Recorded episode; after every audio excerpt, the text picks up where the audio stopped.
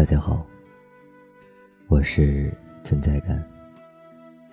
世界这么大，遇见你真不容易。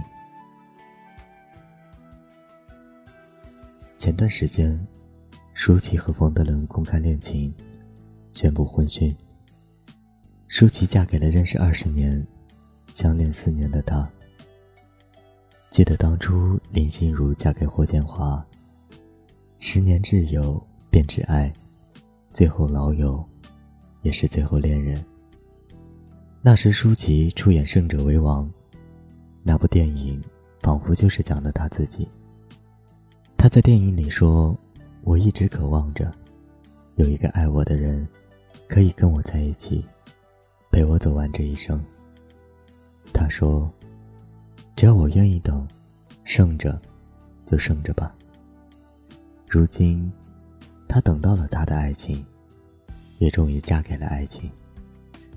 不论之前她遇到了谁，爱过谁，又受过怎样的伤害，和流过多美好的回忆，如今她嫁给爱情，我们只在她脸上看到了幸福。我有一个姐姐，和姐夫结婚那年已经三十八岁了，和姐夫认识二十八年。相恋一年，多少人在爱情长跑里找错了跑道，错过了终点。很幸运的是，姐姐在遇到过无数渣男和自以为是真爱的人之后，终于嫁给了爱情。三十七八岁的年纪，她被家里人催过无数次，相亲过无数次，但她一直说，想和喜欢的人过一辈子，想嫁给爱情。坚持信念的过程不容易，但他还是等到了。也许你曾经或者正在被爱情伤害，也许你觉得此生你再不能用很深的感情去爱一个人，或者你觉得你已经不会爱人了。但是你要相信，不论你有多不相信爱情，总有一个人，他会穿越人山人海，来到你的身边。